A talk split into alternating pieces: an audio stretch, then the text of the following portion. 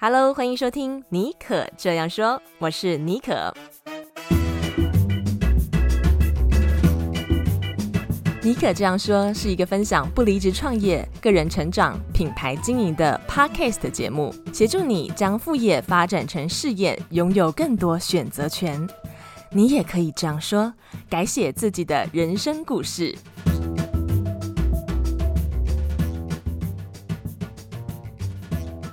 Hello，欢迎收听今天的节目啊！今天节目我们要讨论的主题非常的特别啊，我们要来聊聊移民家庭的教养子女的问题啊。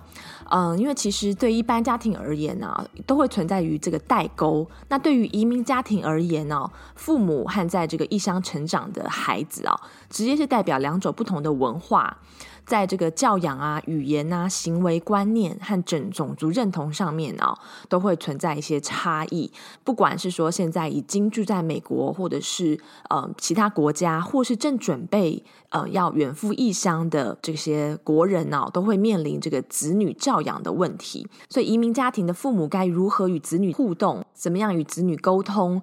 并且在这个多重文化的调适上面，要怎么样做处置？都是我们今天节目会讨论的内容。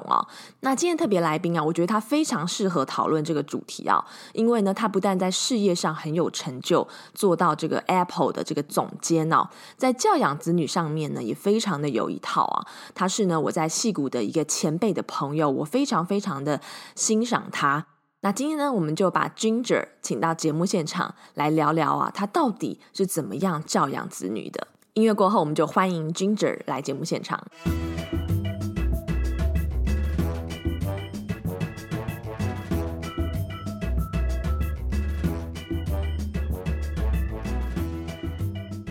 Hello，我是 Ginger，我中文名字叫做林锦绣。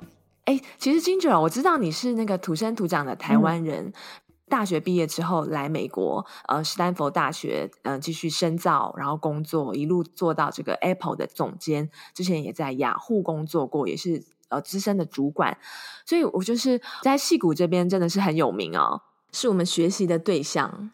不但在事业上你拥有很高的成就，那同时呢，你还有两个非常优秀的孩子，现在都已经出来工作，完全独立了。然后我知道你的教养哲学其实蛮特别的，跟一般的亚洲父母可能不太一样，所以今天呢，就想要聊一下你在事呃事业之外的，比如说你怎么平衡工作啊，事业与工作，以及就是哎你教养子女的这个哲学。好，我的孩子已经毕业在上班了，然后他们两个都拿了电脑的硕士学位。那至于有没有成就呢？那看人见见仁见智。至少他们经济独立，嗯，好，然后有自己的生活，呃，不用来骚扰我，这我就觉得是非常的万幸 啊。呃，呃，我想分享的，就是说教养小孩啊，其实我有三件事情，我想跟大家分享。第一件事情就是说，小孩子在我们身边只有十八年，一上了大学，真的就是不见了。尤其儿子更是死没良心的，就不知道跑哪去了。OK，那么这十八年非常的短。OK，那我觉得作为父母一定要努力的把握这十八年，来跟小孩子好好的相处沟通，尽自己的能力把他们教导好啊。呃我有一个重点，我想分享的就是，小孩子生下来哦，都有他们自己的长处、短处、优缺点。那么，但是呢，小孩子在十一二岁就定型了.所以呢，能够纠正他们缺点啊、呃，哪里不对的短处，OK，或弥补不足的，就是这段最宝贵的时间。至于长处吧，是他们的，就是他们。所以我就不会很着重在他们什么东西很擅长，我会着重在他们哪些地方不够强，需要加强，帮他们补他们的不足。比如说我们老大，他讲话就比较吃亏，他比较老实，那么我就会着重跟他训练跟人的交往，还有帮他练习演讲，嗯，就是训练他的胆量之类的。可是他音乐非常的强，我就没有去管他的音乐。到现在他自己就会去买一个 DJ player，自己呃乱玩，然后他很会作曲，我根本都不需要太多栽培，只是随便送他上个钢琴课什么的就好了，把他 keep 住。可是我知道很多啊、呃，很多父母一看到小孩子有优点，就拼命的栽培，嗯、那没有看到小孩子的缺点，没有努力的去帮他纠正，可是等到时间过了，错失了以后，要回来纠正.非常困难。OK，这就是我的哲学，跟人家不大一样。还有一个，刚刚讲到说，怎么怎么上班又怎么带小孩，事实上，这也是我们很烦恼的地方。大家都知道，湾区这个地方生活费很高，两个人如果不一起上班，根本供不起房贷，还要养小孩，对不对？嗯、但是呢，我们两个都看得很开，我们都觉得钱再赚就有。OK，、嗯、所以呢，我们就决定金钱是可以买到快乐的。什么意思呢？哦、我们就把所有的家事都雇人来做，我们都不做家事。比如说花园有园丁啊，我们有找清洁工，也有找人来烧饭，也有找人来来接送小孩，帮我们做家事、洗衣服，嗯、我们都不做。下了班就完全不需要做家事，孩子就在我们跟前陪他们陪到底。只要是不上班的时间，我们都是跟着小孩的。那么在三点到六点那段时间，美国这边是没有课。如果你把它随便扔到一个课后活动，有时候就是在看 video game、看电视。你教一个保姆，保姆不能帮你教，他只能帮你养。所以我们就会 sign up 他们做很多课外活动，让他们去跟人群接触，去学习不同的东西。不是在培养精英，而是要让他们。多多增广见闻，expose 去看有各种不同的活动，他们可以参与。嗯、那么三点到六点呢，保姆会忙着接送他们参加活动。六点一到家，我们全家到家就全部都是小孩跟我们在一起的时间。这个是我觉得，我看我回头看，我非常的觉得没有后悔。那么钱呢，当然就是左手进右手出，右手进左手出。呃，等我们真正到小孩上大学时候，才开始慢慢的有存到钱，但是钱再赚就有，嗯，小孩十八年一过就没了，就是这么简单。这个钱花的非常的值得哎，因为我自己没有小孩子嘛，但我很多朋友现在都是有二宝，嗯、哦，他们真的是很辛苦哎，真的是没有办法平衡。下了班之后还要马上冲回去煮饭，嗯、然后孩子就在那边爬来爬去，或者是很吵。没错，你花钱哦换到这个时间，因为时间其实是最珍贵，一过了就没有办法回头，而且没错，你把这个你最珍贵的时间拿去跟你孩子相处，而不是 这个呃挣扎在这些家事的琐事当中，因为你的正职工作已经很忙了嘛。嗯，我觉得哇，今天也是学到了，大家赶快记笔记。所以我说，money can buy happiness。OK，金钱可以买快乐，是这个道理。嗯、好，第二件事情呢，就是沟通。OK，嗯，嗯，跟小孩子沟通哦，不是大人拼命的讲、拼命的骂、拼命的灌输我们的理念。嗯，所谓的沟通是双向的。每一个小孩，他们接受的能力不一样，而且他们需要被沟通的方式也不一样。举个例说，我们老大，你只要跟他说重话，完蛋了，他马上 shut down，他不甩你了。我们老二相对的，你必须对他说重话。你要是轻声细语的讲，他当你没到，他就想你要怎么样，我要把你逼到悬崖，他你。突然大叫了，他才会知道说：“哦，妈妈真的发火了，我该做点 something。嗯” OK，所以呢，两个小孩的方式非常不一样，要做同样一件事情，要用不同的方式。但是我们坚持不做体罚这件事情，因为我们觉得如果有需要靠暴力来教养小孩，那我们是太失败了。所以这个原则我们非常的坚持。那我们又用他们能够沟通的方式去跟他们沟通。我举个例跟你讲哦，我们老大申请大学的时候有进伯克莱哦，可是他拒绝去伯克莱，嗯、他要去 UC San Diego。那么一般脑中的家长就会疯掉了，嗯、会拼命逼，对不对？家庭革命哦，没有，我们都没有，嗯、我们就把老大叫来说，哦、来讲一讲你为什么不去伯克莱的原因，我们听一听。那么我们老大，你可以看得出，他那时候真的是握着拳头，嗯、他就是决定要跟我们拼命的，再怎么样，他都要跟我们拼的表情啊、哦。然后我们就说，我们就说 relax，就是听嘛，你讲嘛。他就讲了五个原因，嗯、我现在还背得很清楚哦。他说，第一个，伯克莱的校园不漂亮，不是很安全，没有 UC San Diego 漂亮。好，他喜欢伯 UC San Diego 的的校园。第二个，伯克莱上学的话，感觉没有离开家里。我觉得妈咪你随时都会跳出来出现在我前面，太可怕了。然后呢，第三个，他说会读书的女孩一般都比较不漂亮，妈咪你看看你自己就知道了啊，还把我拿出来当当样本。他说他觉得 UC San Diego campus 漂亮的女孩比较多。哈，第四个。他说呢，伯克莱跟他读的 Cupertino 这个高中，Monte Vista 有太多相似之处，吹得很紧。他想去一个环境，让他接触不同多元的文化，呃，有不同的呃呃生活经验。第五个，他说他想读 Bio，那 UC San Diego 的 Bio program 非常的好。他讲完了之后啊，他讲了十分钟，讲完之后。他想随时准备要反击，我跟我老公看了，会互相对看了一眼，我们说，Sounds good，OK，很合理呀，好吧，那你就去读 UC San Diego。他说，That easy？我说，对啊，你讲的很有道理啊，你显然的做过研究啊，我们也同意你的看法，没事，你就去 UC San Diego。那后来我的朋友都跟我说，你会后悔，你会后悔，可是我跟你们讲，我没有后悔。他为什么呢？嗯。因为他继续很优秀，他继续自己做他爱做的事情。他后来他又去读了一个硕士，去读电脑。他后来决定要读电脑。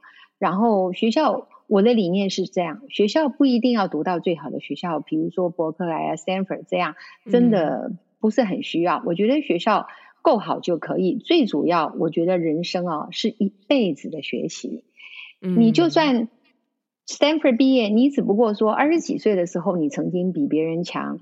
可是如果你一路走下来，自己都没有用功，自己都没有努力，那好学校毕业又怎么样呢？嗯、我跟你们讲，啊、我在工作上哦，有两个很好的老板是 San Jose State 毕业的，对不对？所以呢，学校毕业只是那个时候的一个 trophy，可是不是你一辈子就代表你从此就一帆风顺。人是要随时不断的进步。然后第三个事情就是价值观，嗯、我觉得非常重要。小孩子一生出来哦，他们的个性大概定型了，哈。但是我们大人可以做的就是灌输他们好的价值观，嗯、正确的价值观。嗯、我又要跟你举个例子说明。我们老二大学他是读 University of Washington 啊、呃、，UW 他们叫 UW、嗯、哈，在在那个西雅图。那大二的时候，我们帮他搬去跟两个同学住在外面，一个房子有他们三个人分租。那搬完了之后，嗯、搬完了之后，我就哎，房租多少？我们老二说哦，一人九百，total 是两千七，所以我们除以三，一人九百。我说、嗯、儿子，你住的是 master bedroom 哦，你不应该跟人家付一样多哦，你应该付比别人多一点吧？他说。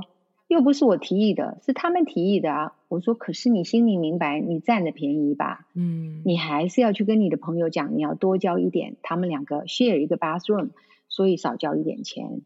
然后我儿子就跟我说：“嗯、妈咪，我要跟你讲清楚哦，我这个房租是你在帮我付的哦。如果你叫我 跟他们说多付，那你就要多付哦。钱是从你钱包出来，不是从我钱包出来哦。嗯”好。你说这小孩精不精啊？我就跟他说，我当然知道，你每一毛钱都在花我的，我怎么会不知道？可是，you still have to do the right thing。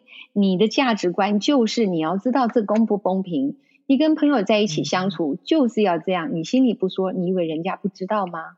对不对？嗯，这是占了一个小便宜，可是长久不计，自己这样对待朋友是不对的。所以他就听了我的话，去跟那两个朋友讲，两个人也很高兴，就说：“哎呀，你不用交太多，嗯、意思意思就好。”他们现在是一辈子的朋友，到现在不离不弃。嗯嗯。所以我觉得正确的价值观很重要。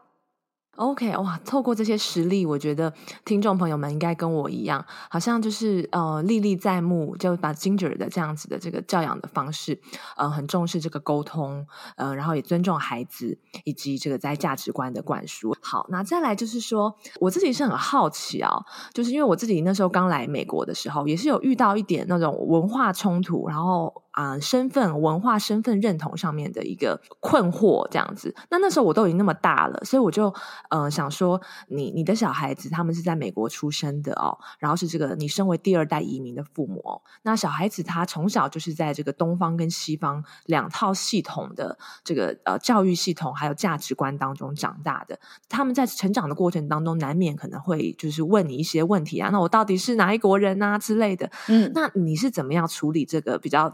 我觉得这个问题还蛮棘手的，这方面是怎么样处理的呢？事实上是这样，中西文化当然有非常大的差异。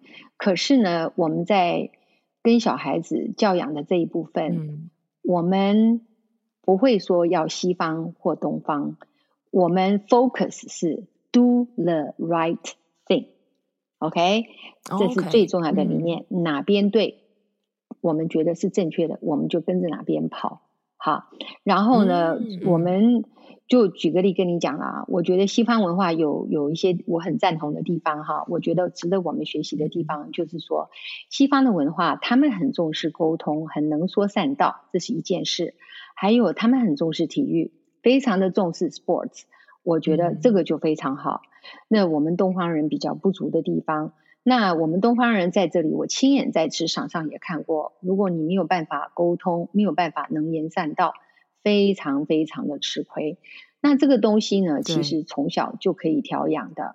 那身体健康也是，嗯，嗯，这是一辈子的。所以呢，我们会送小孩子去学各种不同的运动。呃，让他们从间去找到他们喜欢的运动，然后呢，就成为他们自己这一辈子的运动。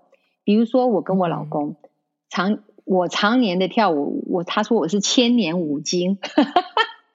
我从小学芭蕾舞，然后后来跳跳 hip hop，跳嘻哈舞，跳了三四十年到现在。那我现在退休啊，我一个礼拜跳七堂课的舞，每天跳。那我老公呢也是一个礼拜打三次的网球，而且还钓鱼。那是我们爱的体育。嗯、那我们也是帮助自己的小孩找到合适他们、他们喜爱的运动。我们送他们去学了各式各种不同的运动，嗯、比如说跆拳道啊、中国中国武术、网球、乒乓球、桌球、篮球、足球，全都学过。但是没有逼他们比过赛，就让他们去想尝试。好，让他们尝试喜欢哪一个。结果我们老大找到他的爱，那就是跆拳道。OK，他到现在不知道黑带几段，嗯、我搞不清楚。然后呢，我们老二找到他的爱，那就是羽毛球跟跟网球。他一个礼拜也是打七天，嗯、不是羽毛球就是网球。我都不用吹，他们两个都很热衷运动。我觉得就是对身体健康非常好，然后会让你的精神比较正常一点，因为你又把你的体力。嗯对对对，拔掉，对不对？哦、那这个就是这是从小培养，从小培养。嗯、那我们不重视比赛得名，我们重视 exposure，重视啊、呃、去接触，然后去找到你喜欢的，然后自己把它变成你自己的 lifetime 的运动。好，嗯、就就是这一件。嗯、了解。那西方东西方人我不认同的理念，就是我觉得他们比较放任自己的小孩。那我的感觉是。嗯如果小孩子放任就好了，那我们干嘛养呢？生生下来直接把他扔出去就好啦，对不对？但干嘛在身边呢？嗯、在身边我们就是有责任的，对不对？然后我再举个例跟你讲，嗯、我们那个小孩老二有一天就跟我说：“妈咪，你怎么整天都要限制我打 video game 的时间？那个某某某他爸妈都不管，他可以打 however long 多久都没关系。嗯”嗯，那那是西方小孩。那我就跟他说。很抱歉啊，先生，在你十八岁以前，你住在我房子，你只好遵守我的秩序啊。我的责任，在你十八岁以前，我的责任是训练你能够独立的能力，栽培你。好，你的责任是配合我的教养，把自己变成一个有用的人，不要老是来赖我。哈，然后我说，如果你比较喜欢他们的教养方式。那么你去跟他妈妈爸爸谈谈看，要不要收养你喽？要收养你就去呀、啊！好聪明哦，而且很幽默哎，把他气疯了。嗯、然后我就说很抱歉，你住我家让你这么辛苦，那不然你换个家去吧，人家要你就去吧，嗯，对不对？嗯、所以呢，然后讲到小孩呃文化认同上面，我跟你们讲，我家小孩小时候很错乱，他们都跟我说他们不是中国人，啊、他们是美国人，我也不知道怎么跟他们讲.然后也不肯学中文。嗯、结果呢，我第一次带他们回台湾的时候，就是小时候带他们回去找我父母亲，我也忘了他们几岁，五岁六岁。嗯我不记得了，然后呢，老大很搞笑，一下了飞机到了台湾，你猜他跟我说什么？他说：“妈咪，我是台湾人。”没有，他说：“Why are there so many Chinese in Taiwan？” 这样子，然后他发现说他长怎么长得跟他们一样呢？好，然后在台湾待了两个礼拜回来，他自己跟我说他要学中文。我马上很快乐的就把他送去学中文。Oh. 那老二当然也莫名其妙被拉去一起学啊，对不对？那个是 package deal 啊，有一就有二嘛。然后到现在他们两个都能说能写，能写哦，而且能讲。那尤其我们老大到了南加大读硕士的时候，左眼右眼都是中国人，他竟然可以跟他们沟通得很好，我就还蛮得意的。还有一个就是我让他们尽量接触，也是。那个 Cupertino 就是我住的地方，跟台湾的新竹呢是姐妹市，所以他们有交换学生。就是初中的时候，七年级到九年级呢，我们可以把小孩子报名，然后呃，如果过的话，他们就被送到新竹去一个礼拜去接触呃台湾文化。那相对的，那他们也会送过小孩到这边来一个礼拜，那我也要 host 一个台湾小孩这样子哈，然后跟他们多交朋友。我两个小孩都有参加，而且他们都交交到了很棒的台湾朋友，一直到现在都还有联络。所以他们后来就也不再来跟我纠结他是中国人还是美国人，他们就知道他们就是两者都是吧。这个方式我觉得很聪明诶，就是不知道怎么回答的话，就让他们顺其自然，让他们 explore，透过一些参加跟两个文化的接触，参加一些 activity，让他们自己去看透这件事情。休息一下，进广告。不知道大家去 Costco 买大包装的肉啊，回到家都怎么分装？用一般的塑胶夹链袋分装，不但不环保，保鲜效果也不太好。我最近发现了一款收纳保鲜神器 Sealvax。超微米真空机只有一个口红般大，不用电池就可使用。真空袋是由可回收分解的环保材质制成，安全无毒，可以重复使用。最重要的是抗菌保鲜效果一流。我把这个肉类海鲜分装到真空袋，放到冷冻柜，一个月后再拿出来退冰烹调，竟然跟当天买的一样新鲜。外出露营烤肉时，也可以把食材放到真空袋。就不怕在旅途中变质。如果你在寻找体积轻便、环保又兼顾保鲜需求的收纳方式，推荐给你 Sealvax 超微米真空机和真空袋，真的很好用哦。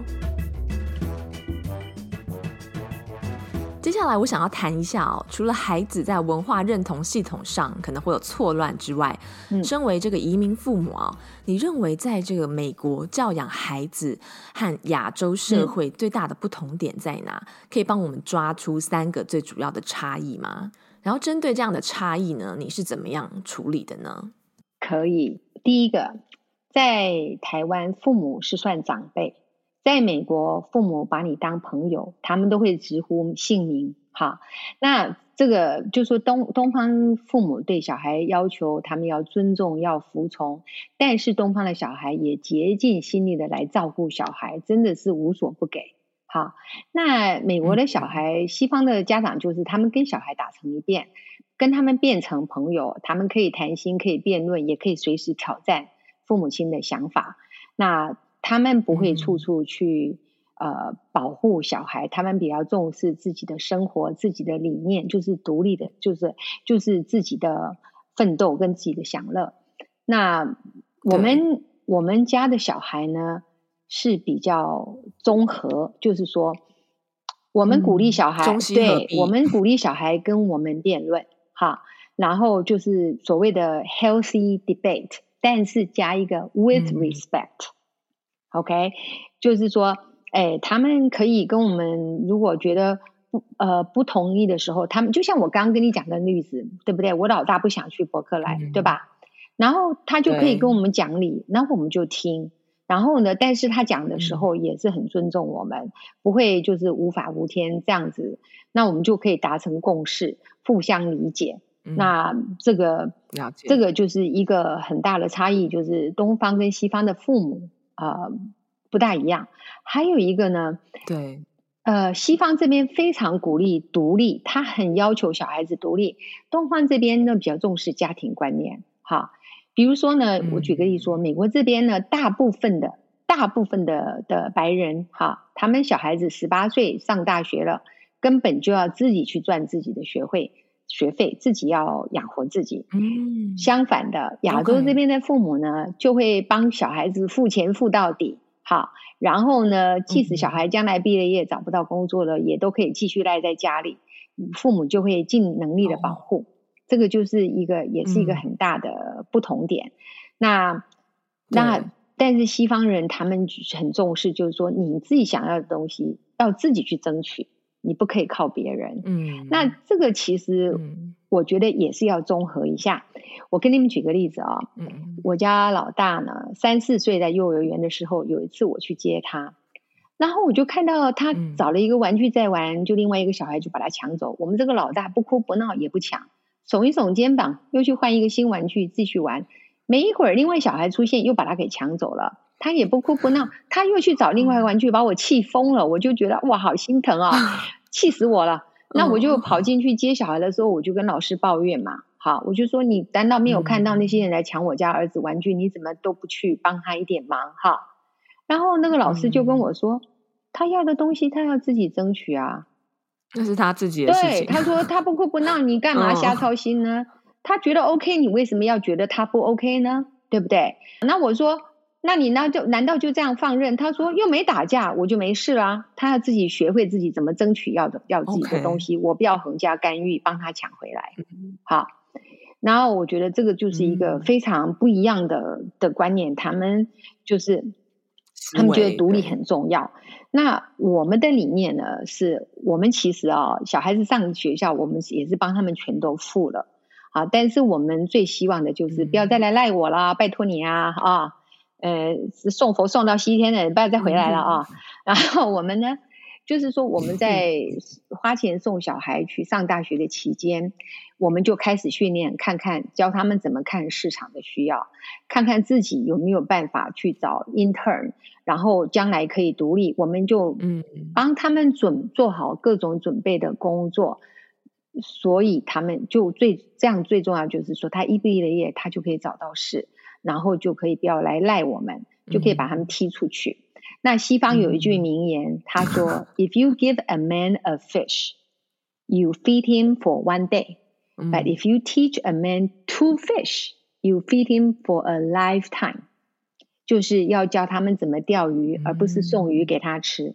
钓鱼，好，那这个就是同样的理念。嗯、小孩子学，但是不是说帮他们练完学业就好？我们一般他们学习的时候，也顺便就开始训练他们。怎么了解市场的需求？怎么知道他自己读的这个学位能不能找到事情？如果不能，要怎么样转换跑道？然后要怎么样去申请工作？怎么样去申请实习？为自己将来找工作做出路。所以，我们家找小孩子找工作倒是很快，因为我们也都一直盯得很紧，不只是读书，而是教他们怎么样去找工作，自己养活自己啦。所以就是比较折中啦。我没有十八岁就踢出去，我不忍心。然后呢，最后一个不一样的三点、就是责任跟权利的平衡。好，我我东方人哦，非常知道自己的义务跟责任，不大了解自己的权利。对，西方人非常知道自己的权权利在哪里，可是就不大重视自己的义务跟责任。嗯、我们就拿 COVID nineteen 口罩，就是父对呀、啊，你就看 COVID nineteen 这个口罩就知道了。嗯、西方人，我的权利，我可以呼吸，我不要戴口罩，对不对？就是缺乏缺乏约束力跟责任感，然后非常知道自己的权益。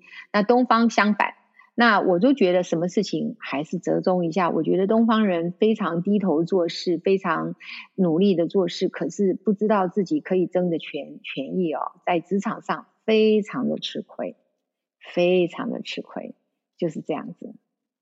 刚刚讲的第三点，我觉得很有趣，诶，就是父母的这个责任和权利。嗯、因为你说你是采用中西合璧的方式嘛，我听起来感觉你是把呃东方跟西方的优选它的优点啦。缺点的话呢，嗯、就是尽量避开这样子，但是自然而然的方式，也没有说一定就是说全部东方或全部西方这样子。我觉得这是一个很很有弹性的教养方式，就是 based on 就是现在我们遇到什么样的 case。然后来见招拆招这样子。那你刚刚最后提到的那个权利跟责任，可不可以再帮我们爬书呃深一点？比如说有没有什么样的例子啊，在这个权利跟责任当中，你找到一个平衡点，嗯、然后小孩子啊，在在跟他们的这个可能是沟通啊，或者是从小训练他们的这种家庭观的方面，因为。东方其实是比较重视家庭观嘛，那西方就是比较 individualism。这个部分你是怎么样取得一个呃平衡的？平衡啊，我觉得没有一定的准则。就像说，我跟你讲好了，像我看到很多东方的父母，就是非常的宠小孩，什么都要帮他们做啊，什么什么的。嗯、然后小孩小孩有时候就会变得无法无天，对不对？对。那我就会觉得这个这个这个也是一个。变相的转横点，所以呢，嗯、我我我都会跟我们小孩子讲得很清楚，做每一件事情，我都会跟他们说，我的责任是这个，嗯、你的责任是这个。OK，好，比如说他如果不想学习，我就说不行，我的责任是把你教会，你将来独立。你的责任是要配合我学习。你十八岁以后，你离开这个家门，你要干嘛干嘛，我管不了了。嗯、可是现在十八岁以内是我的责任，嗯、也是你的责任，对不对？那我说我的责任呢，是是提供你房子，提供你食物。你的责任是要尽量配合学习，嗯、就是双方要讲清楚，你要做什么，我要做什么。那嗯，可是。你说在职场上，我看到的也就是这样。像我们，嗯、比如说我们在上班，我会教小孩子。现在他们在上班了，嗯、我就会跟他们讲，他们我就跟他们说，如果你觉得你应该升级了，如果你想往上爬，你应该去问你的老板，对，你要怎么做才可以得到提升，而不是默默的做，然后希望有一天你老板看到你的成 就，嗯、对不对？这个就是你的权利。对不对？嗯、你的权利，你可以要求老板不见得会升你，但是他的责任要告诉你怎么样帮你升，对，对不对？嗯、像但但老美他们就随时都会来跟我吵哦，我觉得我该生了，怎么样怎么样怎么样，这是他们就知道那是他们的权利，嗯、对吧？好，可是责任呢？哎，你把事情做好再来跟我讲啊，人家不 care，人家就跟你说，我觉得我该升了。我说很抱歉，你做这样的东西升不上去，嗯、就就是要提，就就是要提醒嘛，嗯、对不对？嗯、那这个就是，我觉得这个就是说 balance，找的就是中国人讲一句话，中庸之道，嗯、好，过犹不及，什么事情都是一体的两面，对，不能只看一边，嗯、好，那所以。嗯，就就而且就像就像说我儿子好了，我那个老二懒到已经不行了，很不可思议的懒，嗯、好，那是他的大缺点。哎，可是人家的优点就是他非常的 efficient，嗯，他为了要发懒，他就知道怎么样赶快很有效率的，嗯。什么利用别人把它做完好吗？利用别人哦，哦对啊，他超会利用。我跟你讲，他从小这个就有这个天分。比如说，他有一次我记得很清楚，他那个大概也是三四岁、四五岁，在家里，哎呀，就憋着大便，一直一直放臭屁，把我们都熏 死掉。叫他上厕所不肯，因为人家要玩，对吧？后来我就把玩具收起来了。我说抱歉，老兄，你上完厕所才可以玩。好，但他他很无奈啊，他到厕所去啊。哎，人家一面上大号，一面一面指挥。哦，妈咪，我在上大号的时候，你可不就要把这个东西摆好？爸爸，你可不可以去把那个东西啊？他说他这样，他一出来马上就可以开始玩，都不用谁了。嗯、他就会想出不同的办法来做，以达成一个事情最快的效益。嗯、那这也就是优点。可是优点是从他的缺点产生的，因为他实在太懒了。Interesting，对吧？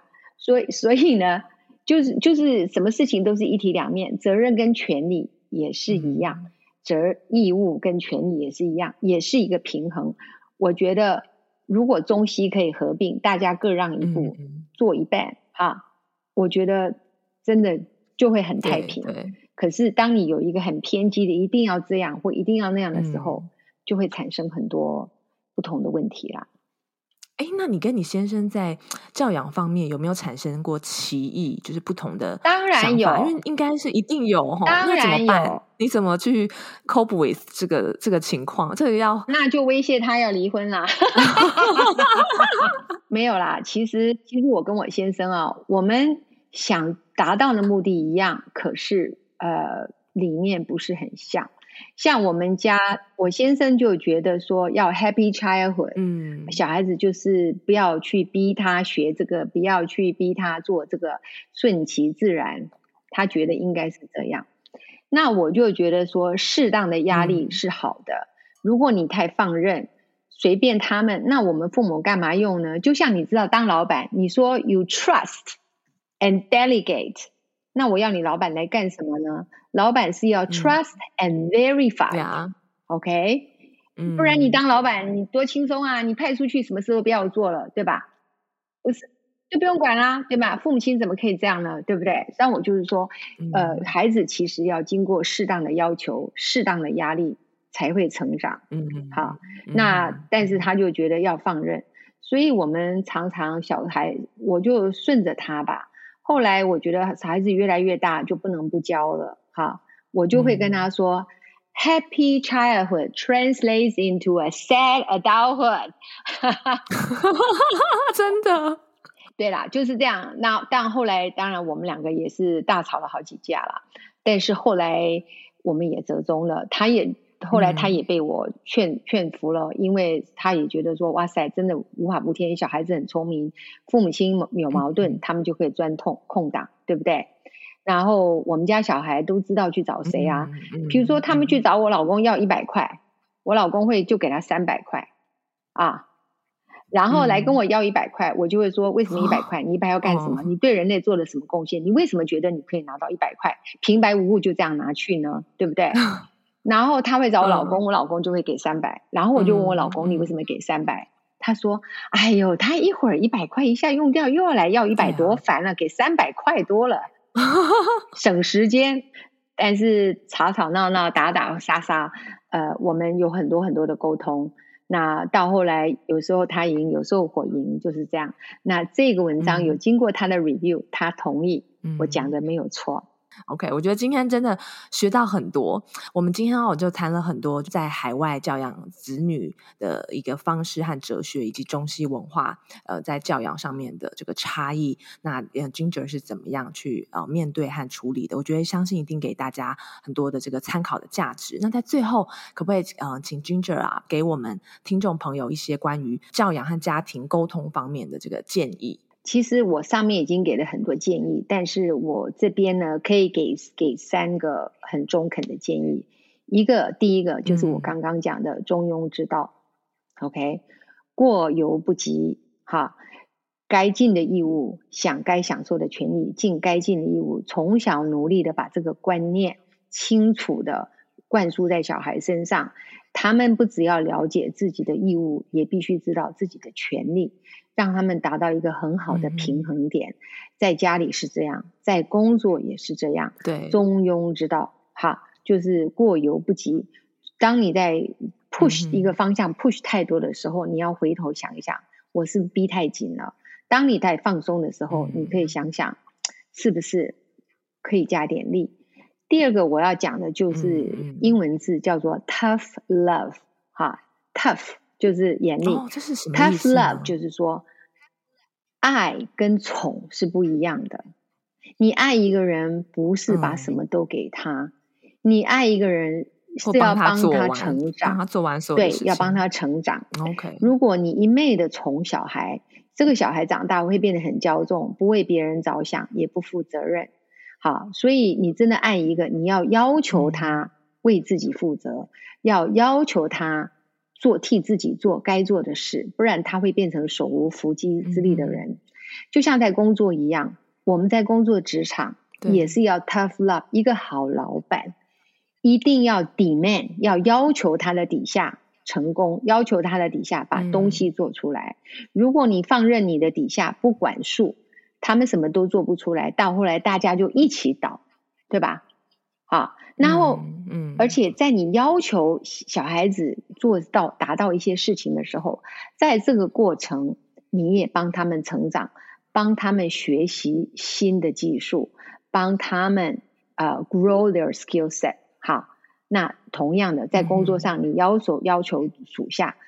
做这个做那个的时候，在他们努力的过程中，他们同时也学到很多不同的技巧，那个都是将来人生很好的技巧。所以父母亲不能一昧的宠，嗯、一昧的只是溺爱，要要爱，但是要 demand，要需求他们做些对的事。嗯、这个就是英文他们讲 tough love，就是爱，可是很 tough，、哦、就是说有要求。哎，有要求要帮他们，教他们要自己成长、自己努力，这个就是要 tough。对，然后最后作为父母啊，拜托拜托，不要养儿防老。哈，呃，作作为父母哈、啊，要跟小孩子要互相扶持，不要成为互相的负担。哈，不要成为对方的负担。所以我都跟我的儿子们讲，我说我跟爸爸。会好好把自己的身体照顾好，我们会好好把我们的退休金存够，所以不会成为你们的负担，尽量不成为。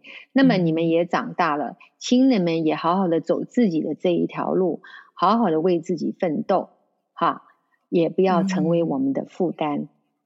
他们不能是我们一辈子的负担，他们要独立，要成长。我们老人也是要独立成长。不能依靠小孩，自己的生活要自己过，不要把压力放在孩子身上。但是我们小孩跟我们关系很好，嗯、也时不时的会来找我们聊天，找我们吃饭。可是他们玩他们的，嗯、我们玩我们的，然后有互动。嗯、那啊，需要帮忙找他们，他们需要帮忙找我们，就互相扶持。但是我们互相不成为对方的负担，嗯、这一句也很合适在夫妻。好。对，夫妻找配偶也是，不要成为对方的负担，要互相扶持，让你们两个变成更好的人。嗯、You grow each other，而不是你变成对方的负担。所谓的负担，不见得说是要经济独立哦。像你如果把自己身体不照顾好，嗯、老是生病，然后让对方除了生养家计之外，还要来照顾你，因为你自己没有把自己照顾好。嗯，或者是干嘛的，这个就是变成负担，对不对？对对。所以就是说，我们要大家夫妻也是，父母也是，小孩之间也是，各自尽自己的本分，把自己做到最好，不要成为对方的负担。嗯啊，太精彩了，太精彩了！我觉得今天请到 Ginger 来，简直就是赚到了。因为 Ginger 他除了分享在这个教养孩子的 tips，而且还要举实例，还有说要怎么样跟小孩沟通哦，直接可以回去现学现卖用用看。还有把他多年来在戏骨职场上面，呃，身为这个高阶主管，怎么样带领下属的这一套方法跟哲学，我觉得其实你也是，呃，Ginger 也是有用在教养孩子上面。其实有一些方式，它是可以。同样的这个道理，相通的，对对对。然后还有这个夫妻相处之道，哇，今天三个方面呢都兼顾到了，非常的充实。好，那我们今天非常谢谢 Ginger，很有荣幸。下次要是有什么八卦需要的，我也会再来。听完今天的节目，不知道你有什么感想哦？嗯，这次谈这个子女的教养，是我们在节目当中第一次尝试这样的话题。嗯，如果大家有什么想法呢，也非常欢迎你可以私信给我到我的 IG 的信箱 sjbonjour，我的 IG 的账号是 sjbonjour。那在节目的最后，要跟大家分享一个好消息啊！今天的这个来宾啊，林锦秀女士 Ginger 呢，她在这个下个礼拜六美国时间下个礼拜六。有的七月二十三号的下午两点半到四点半，加州的西岸时间哦，它会有一个线上的职涯讲座啊，是由 Taiwanese Professionals in America 在美工作职人和北加州正大校友会主办的。